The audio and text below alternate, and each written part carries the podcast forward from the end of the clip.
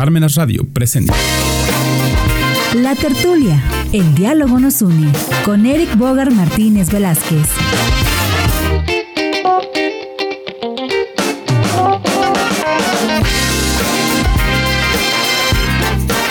Hola, hola a todos, espero que se encuentren muy bien. Eh, bienvenidos a Parmenas Radio. Este es su programa La Tertulia y yo soy Bogar Martínez. Eh, espero que se encuentren muy muy bien todos en este estos días que empiezan como a ser un tanto cambiantes. De repente está soleado, en las tardes empieza a, llover, en las noches hace frío, pero bueno, es parte de, estos cambios climáticos del mes de junio y julio.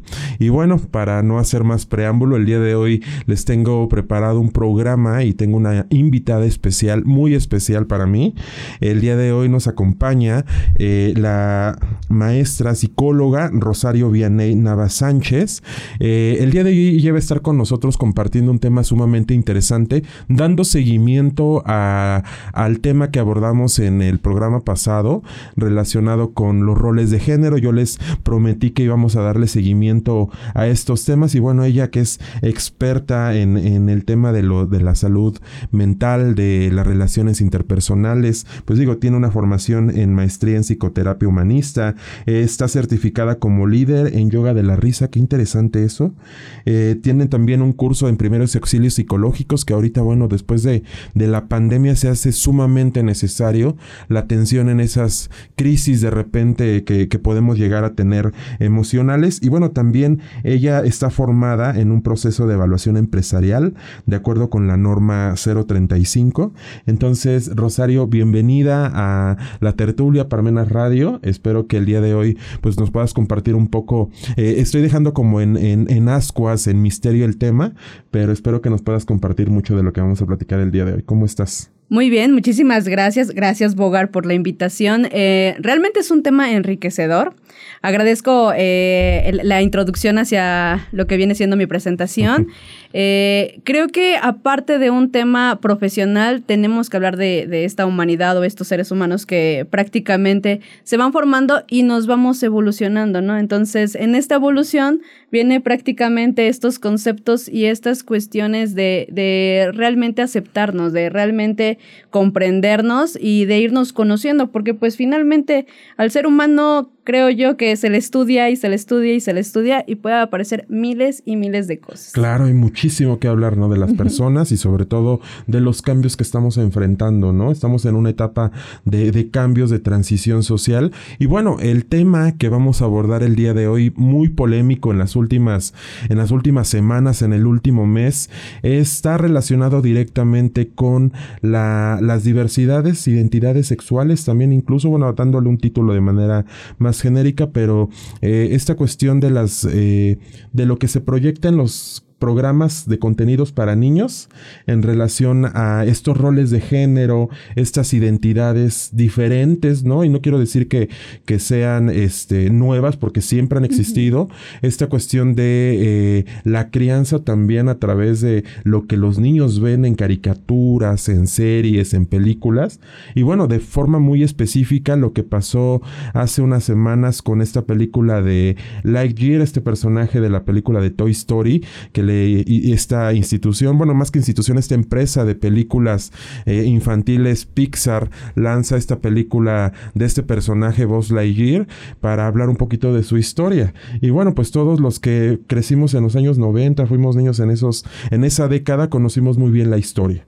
Entonces, veintitantos años después nos vuelven a, a presentar esta historia de este personaje, pero con una historia, bueno, no una historia, sino con algunas escenas en la historia que causaron mucha polémica. Particularmente fue una escena de una pareja eh, homoparental, lesbianas, eh, que se besan, ¿no?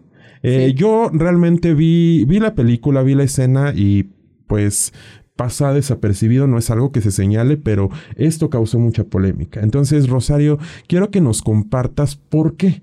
¿Por qué genera tanta polémica ver en la televisión a dos mujeres besándose en una caricatura, en una película para niños? ¿Qué pasa?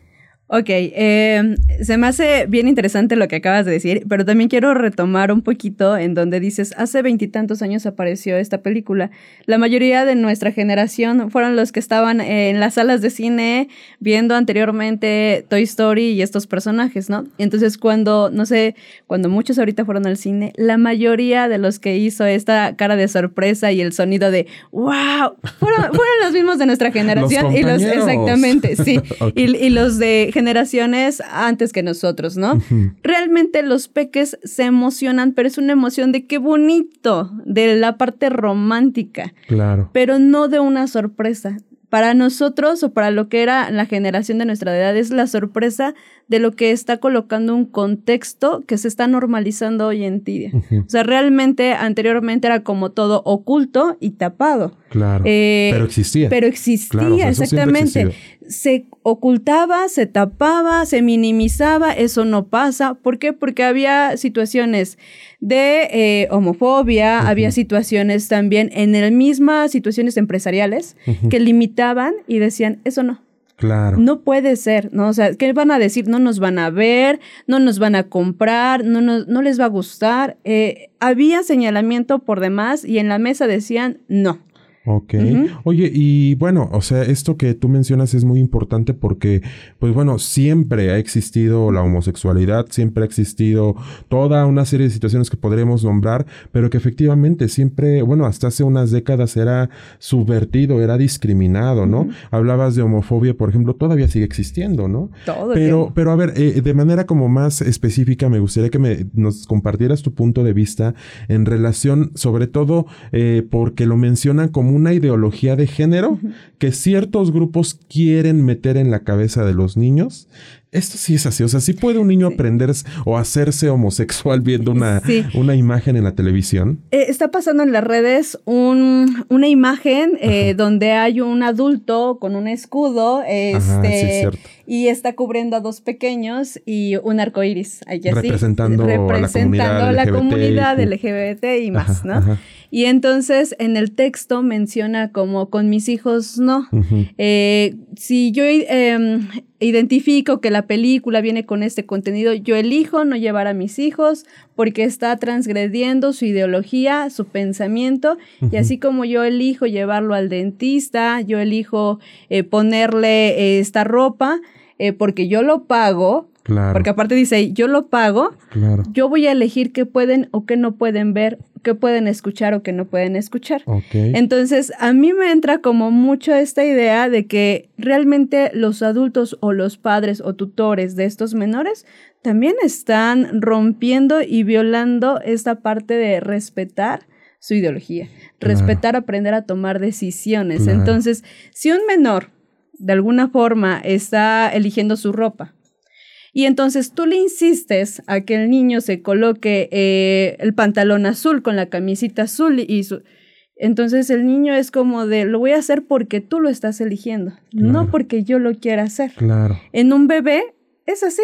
El bebé no tiene como esta voz para poderte decir no quiero esto. Claro. Aunque sí busca su comodidad. O sea, desde bebés buscamos nuestra comodidad, así de decir, no quiero mi ropa porque me aprieta, porque me... Y entonces lloramos, eh, estamos en el berrinche, estamos en esa postura porque queremos comodidad. Claro. Y entonces un adulto lo que busca es de alguna forma violentar a veces el proceso de elección en cuanto a sus gustos, en cuanto a lo que de alguna forma elige y inclusive hay cuestiones que ni siquiera es por elección, a veces es como en esta idea de decir, yo me siento bien así. Claro, y que tiene mucho que ver esto con entonces cómo como familia decimos que sí, que no, y eso es lo que constituye o conforma la personalidad de un individuo, ¿no? y todos los problemas que se generan en torno a eso, que cuando uno llega a la adultez, llega a la adolescencia, genera un conflicto emocional, ¿no? Decir, es que siempre me dijeron que tenía que ser de esta forma, pero yo sentía y yo, me, yo era otra persona, ¿no? Y nunca se me permitió manifestármelo. No solamente hablando de una orientación sexual, sino en general, ¿no? Exacto. saber elegir. Claro, saber eh, tomar una decisión, exactamente. Oye, pero también, por ejemplo, o sea, ahorita de lo que mencionas, eh, hablando, y no por querer inmiscuir un tema en específico, pero muchas de las creencias de una sociedad se eh, dirigen, ¿no? A las nuevas generaciones a también adoptarlas. Por ejemplo, hablando del tema tema de la religión, ¿no? O sea, eh, Latinoamérica es una, bueno, está conformado por sociedades principalmente católicas, cristianas. Y estas ideas, aunque, bueno, yo de niño me acuerdo que me llevaban a, la iglesia aunque no quisiera, ¿no? Me aburría irme a meter los domingos, levantarme temprano a, misa, pero era una idea que me sembraron, aunque yo no quería desde niño, ¿no? Yo decía, a mí no me gusta, pero no tienes que ir, ¿no? Claro. Entonces, eh, ¿cómo, cómo eh, impacta esto? O sea, ¿cómo impacta? Ya, bueno, ya nos decías en la toma de decisiones, pero sí configura, o sea, hablando ya, regresando al tema de la película, sí configura o sí puede influir el ver esto en la televisión o que los niños digan, ay, ya vi esto, entonces me voy a besar con una, con, una niña o con un niño. No, fíjate que también hay otra postura del modismo, pero el modismo ya va como implementado a intencionar. Es decir, por moda puedo elegir ver una serie y hablábamos también de estas caricaturas, pero también están estos famosos animes, ¿no? Ah, en donde en los animes también tienen ciertas posturas en donde te hablan de procesos, eh, no recuerdo los nombres, donde les hablan de eh, esta cuestión de elección y este ven como esta parte normalizada. y los japoneses tienen como esta cultura también desde chicos presentar esta, este proceso. Normalmente en las series que manejan los japoneses, por lo regular están muy normalizados. Claro. En nuestros tiempos estaba el famoso Radma y medio. Ah, sí, que era un personaje, bueno, los que por allá son de la generación no, noventas, inicios del 2000, era un personaje que era un varón, pero cuando se mojaba, se convertía en mujer, ¿no? Así es. Y su pensamiento muchas veces se eh, ponía en duda porque le gustaba a una chica. Y entonces me va a descubrir, ¿no? Me va a descubrir. Entonces luchaba mucho por esta cuestión de, de que no lo descubrieran como tal. Pero también había como esa libertad.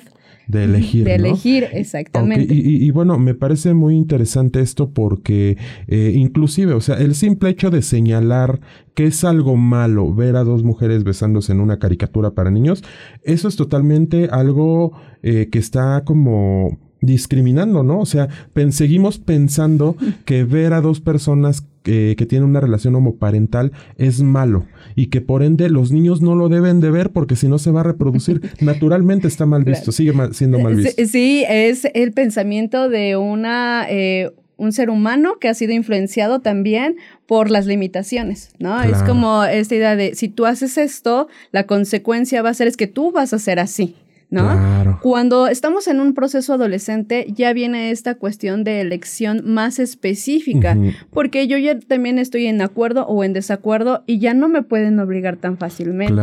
Entonces, puede haber influencia social, puede haber influencia de programas, puede haber influencia Claro, pero mi capacidad de elección de todas maneras en algún momento de nuestra vida va a salir. Sí, porque en esto que en esta línea que mencionas, por ejemplo, también dentro de estas redes sociales decían, es que en la niñez todavía no pueden decidir. Entonces no les metas otras ideas. Ya cuando sean más grandes, adolescentes, adultos, ya ellos podrán elegir. Ah, pero es así como que mientras no, hasta después, ¿no? Ah, mm, creo que se llama incongruencia. Porque lo que yo decía hace ratito con un bebé que habla de su comodidad, eh, también está eligiendo. Cuando un bebé se siente cómodo en los brazos de un adulto, eh, va a expresarlo, lo va a generar en sonrisas. Cuando un bebé está eh, doliente del estómago, lo va a expresar. Entonces, todo el tiempo estamos también hablando de nosotros. Desde muy pequeños, desde muy bebés empezamos a decidir. Y digo incongruencia porque viene esta parte del adulto que termina también eh, diciendo, sí está bien lo que tú dices, con tal de que no me afectes a mí.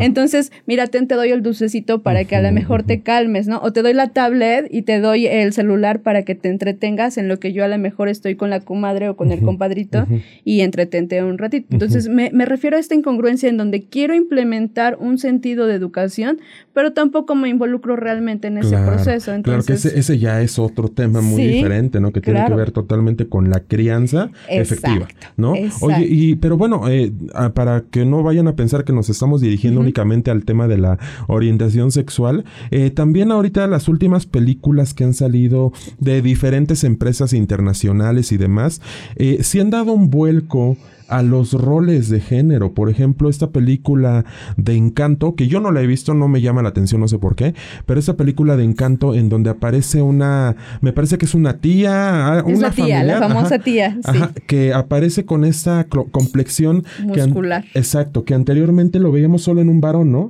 Era una idea, un estereotipo de que solamente el varón podía ser un, una persona fuerte, musculosa, de un tamaño impresionante. Entonces, cuando vemos a una mujer con estas características, híjole, como que sí, este, también cambia, ¿no? Pero en este caso no generó como tanto conflicto. Sí, porque también lo ven como en una postura divertida.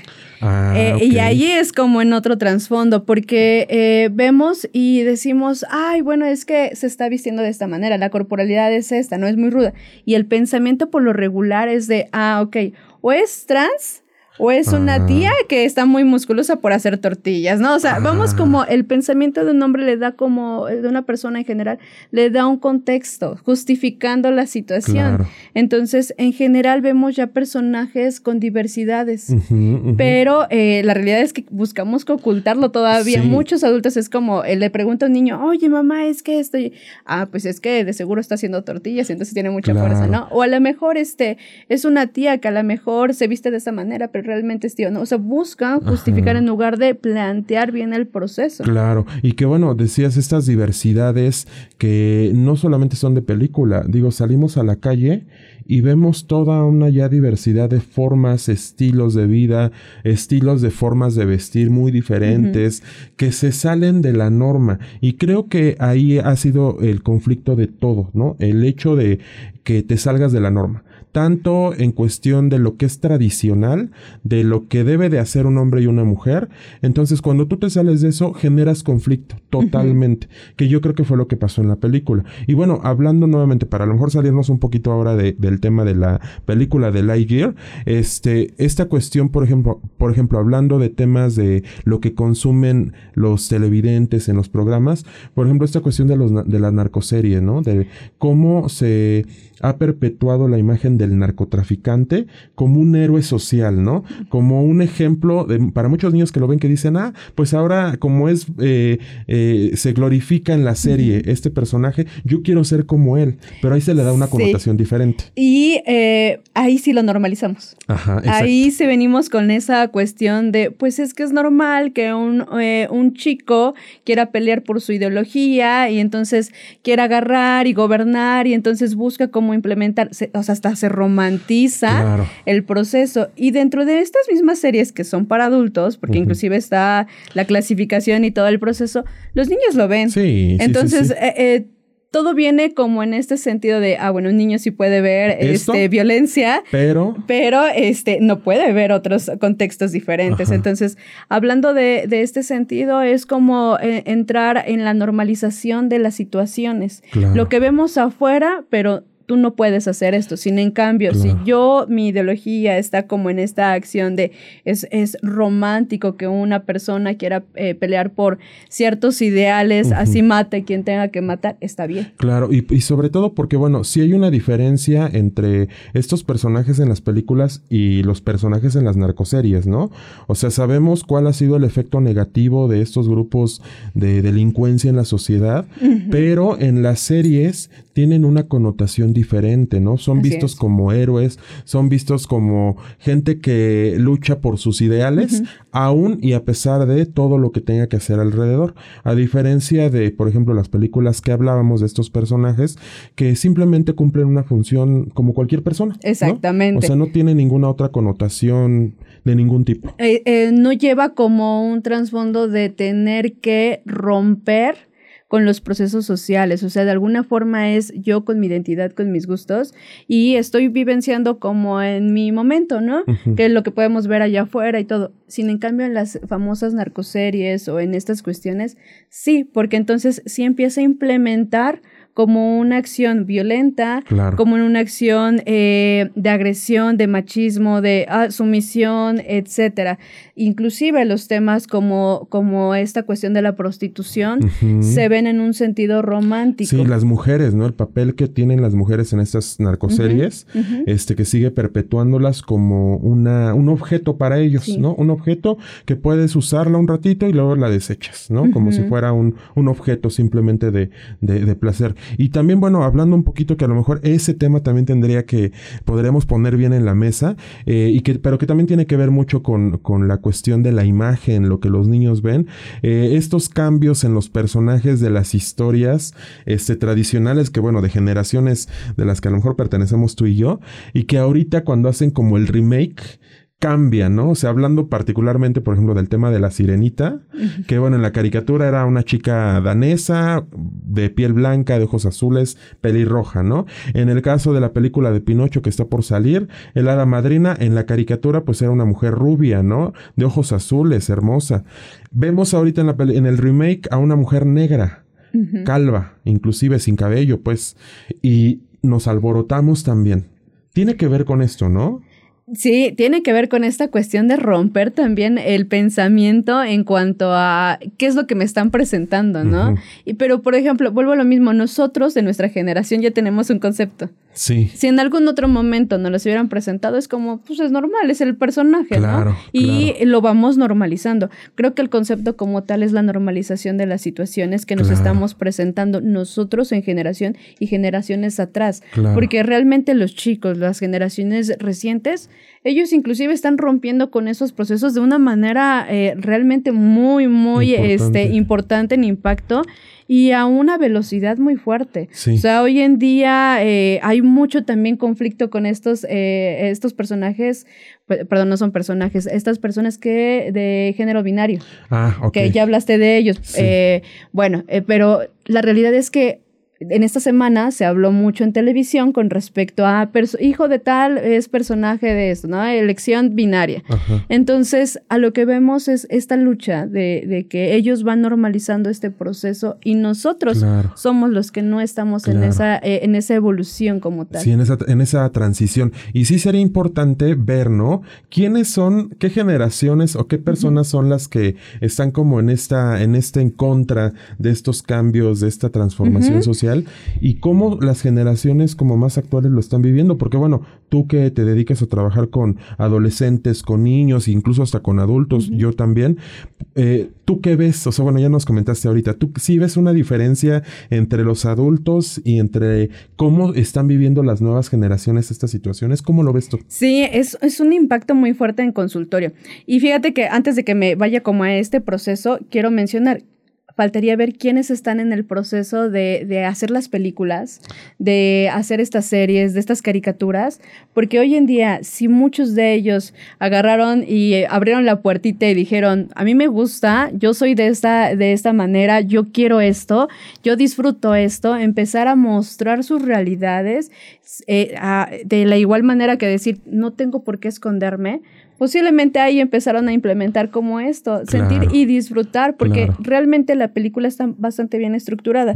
Y digo desde la estructura o de las estructuras que están colocando los nuevos personajes, es de, de esto, de decir, yo represento esto y no tengo por qué esconderlo, ¿no? Entonces, en ese sentido, creo que por eso quise regresar, porque sí, influye mucho en el sentido de cómo me siento yo para transmitirlo. Claro, exactamente. ¿Cómo me siento yo como padre? ¿Cuáles son mis valores? ¿no? Y cómo estoy educando a mis hijos. Eh, en esta parte también eh, creo que es importante ya para, para ir em, este, empezando a cerrar. Digo, es el tema nos daría para hablar muchísimo tiempo y muchas cosas más.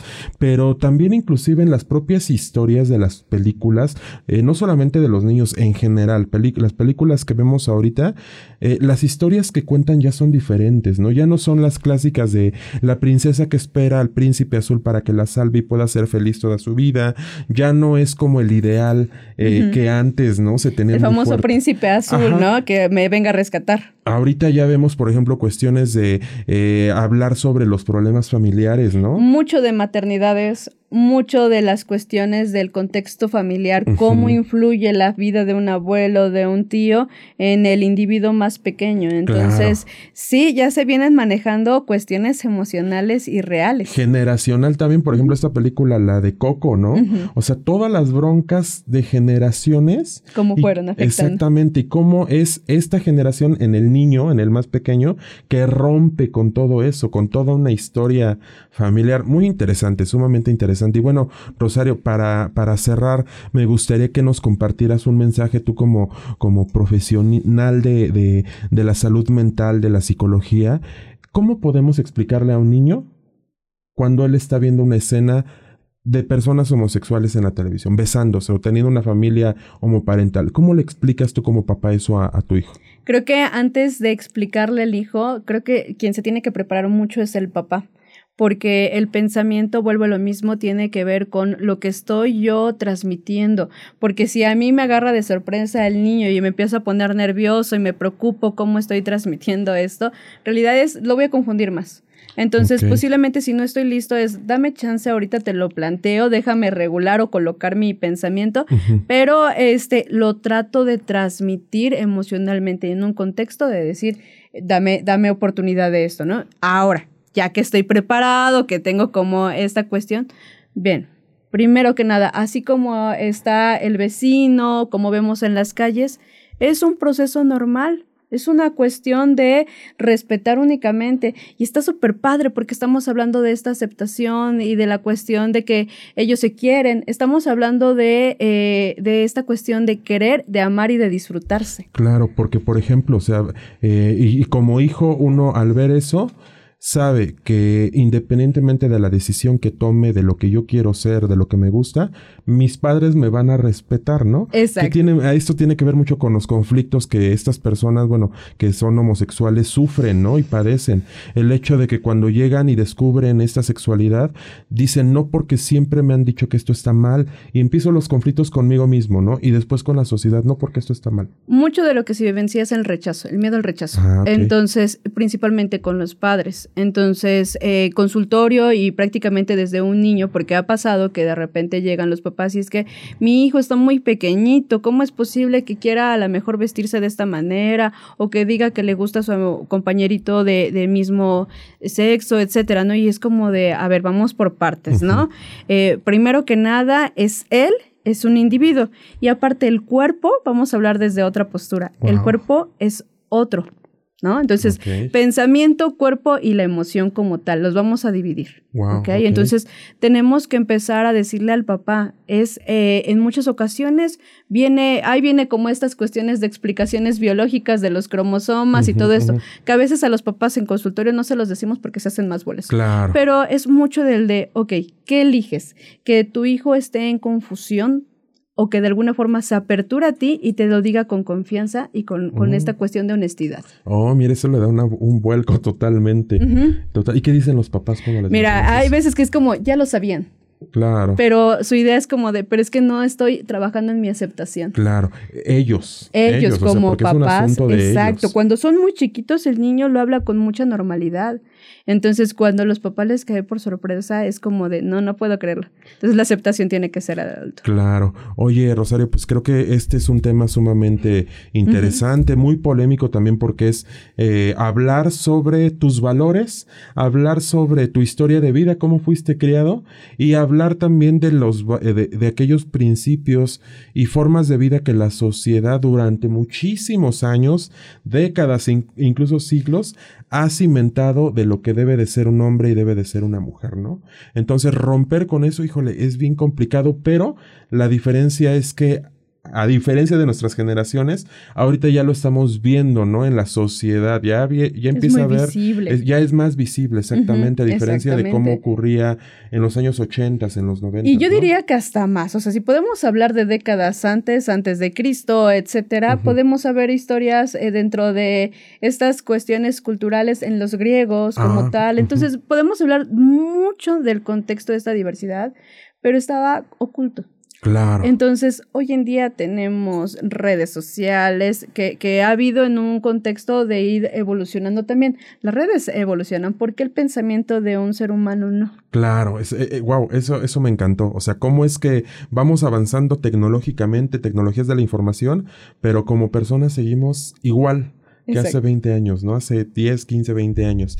Qué interesante, qué interesante todo esto. Y bueno, este, te agradezco mucho, Rosario, que nos hayas acompañado el día de hoy.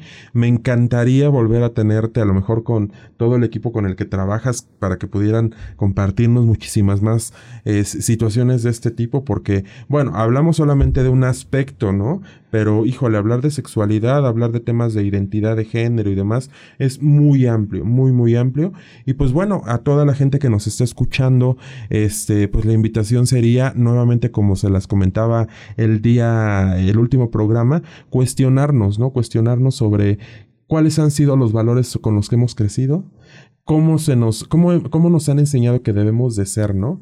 Y que ahorita, pues, la propia sociedad y las circunstancias nos están llevando a tener que cuestionarnos, ¿no? Esos, esos aspectos. Pues muchísimas gracias. Sí hay mucho que pensar y mucho que analizar y hacer mucha introspección sobre los aspectos inclusive de tu toma de decisiones como ser individual, ¿no? ¿Qué es lo que más influye en los demás y contigo mismo? Porque a veces es yo repito lo que me dijeron, pero no actúo para mí. Entonces me siento frustrado, me siento enojado, me siento molesto y a los 70 años descubro que en algún otro momento, ojalá lo podamos platicar porque ha habido casos que eh, mi identidad y mi preferencia está en esta cuestión homosexual. Claro. Y hasta apenas los, a los 60, 70, ya una vida después, me descubro en esta. ¿Cuántos años tuvieron que pasar? O sea, el sufrimiento emocional, ¿no? El esconderte como para que hasta entonces, después de 80, 70 años, digas, Claro, entonces. Me abra, ¿no? Me abra totalmente. Justo habla mucho de esto, cuestión de, de, estar ahí, mucho reflexión, mucho introspección, ¿vale? Y sobre todo para los papás, ¿no? Porque ellos tienen una responsabilidad